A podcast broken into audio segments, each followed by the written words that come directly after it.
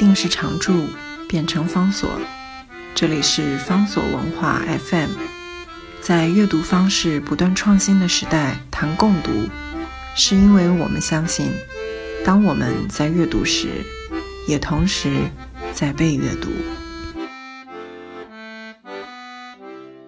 今天要为大家介绍的书，这是张北海的长篇武侠小说。长篇是完全没有问题，因为这部小说相当的长，它的篇幅大概有五百页。不过，武侠小说究竟是一种什么样的武侠小说，就非常有意思，非常值得讨论。这本书其实是在张北海二零零零年十八年前所写完的。之前导演姜文把这本书的版权买了，拍成了电影，所以大家现在很容易可以找得到张北海的这一本长篇小说作品。这部小说作品呢，其实如果大家看过的话，就会知道它有一个，如果说。贯穿这整部小说的一个关键字的话，那这一个关键字应该就是“最后”。最后什么呢？他写的是这小说的背景是一九三六年到一九三七年，他要写的是北平老北平的最后一年。特别注意，要讲的是老北平，而不是北京。北平这个名地名的存在，其实都是一个历史的产物，而且非常的短暂。北京是六百年皇城，但是北平只存在了短短的几十年。北平是在国民政府北伐成功了之后，定都在北京，把北京改名叫做北平。北平在一九三六年跟一九三七年发生的事情，也就是这是日本人从满洲事件、九一八事件之后，一路不断的往中国华北侵略的过程当中，一路迫近到北京城外。一九三六年的时候。日本人的军队已经不断的在北平，当时的北平城外进行各式各样的演习。接下来大家就知道，到了一九三七年的七月，就爆发了卢沟桥事变。这是张北海心中所看到的最后的北平。虽然北平这个地名它继续存在，正式消失是在一九四九年，是在中华人民共和国成立了之后，又把。这个都市的名字，这个城市的名字改回叫做北京。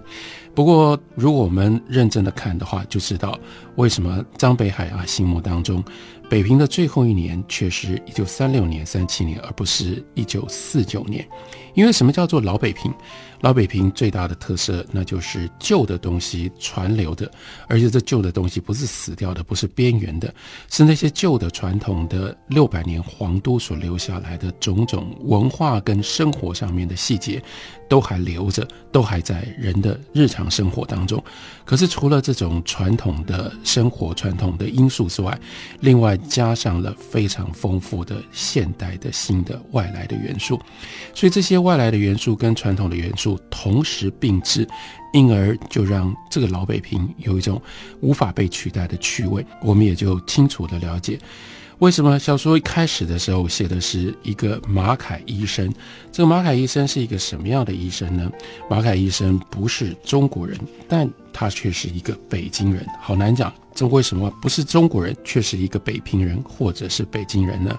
我们看张北海他在小说里面跟我们解释的是，马凯医生是北平特有的那一类外国人。上海、天津都少见。你看，一开始时候就表举出来，这是只能够发生在北平的事情。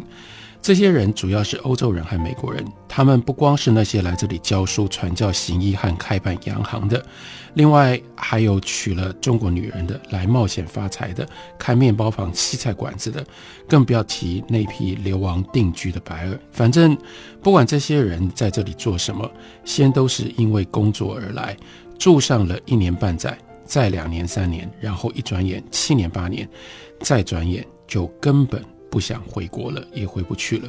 有的是因为在这里的日子太舒服太好过了，有的是因为已经给揉成了一个北京人。不要说回国，叫他去南京，他都住不惯，干脆就在这里养老。马海医生就是后面所说的已经被揉成了北京人，他只能够住在这种状况底下的老北平。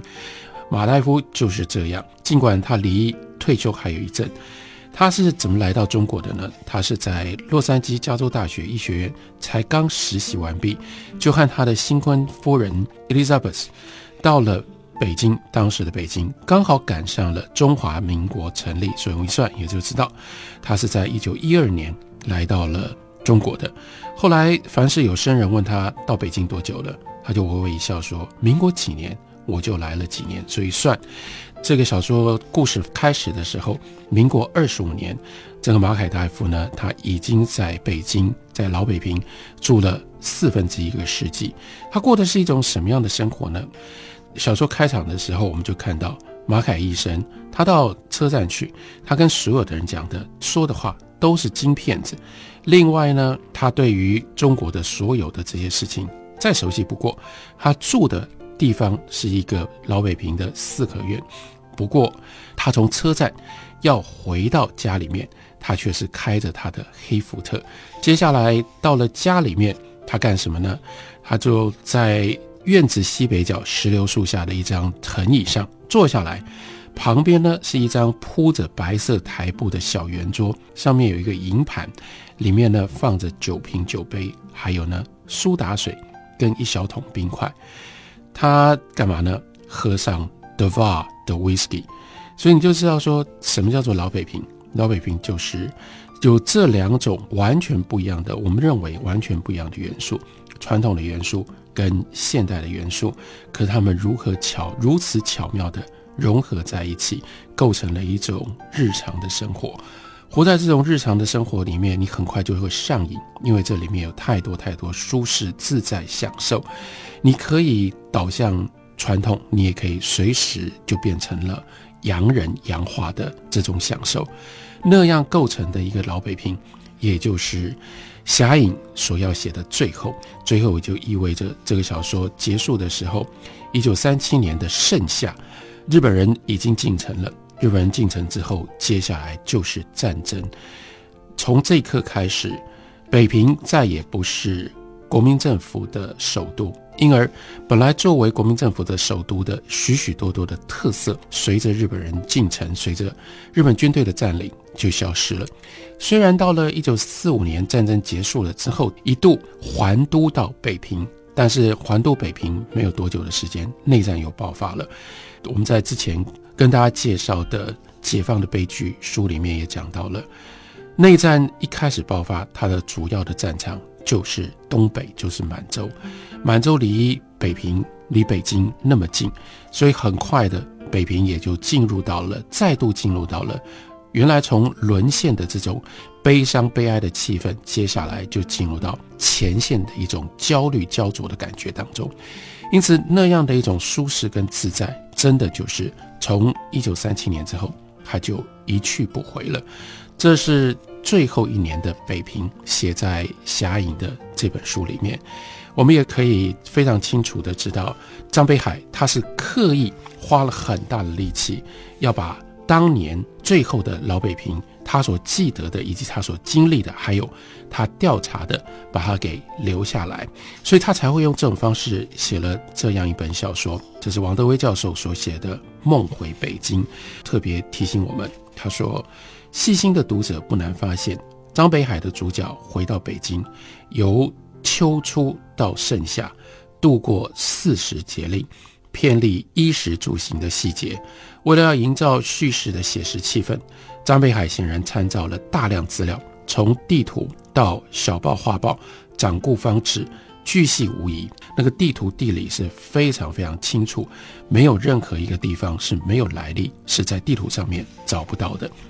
然后呢，王德威继续说，张北海的角色特别能够逛街走路。他们穿街入巷，干面胡同、烟袋胡同、钱管胡同、西总部的胡同、月牙胡同、王驸马胡同、东单西四、王府井、哈德门、厂店前门，所到之处，旧京风味无不排踏而来。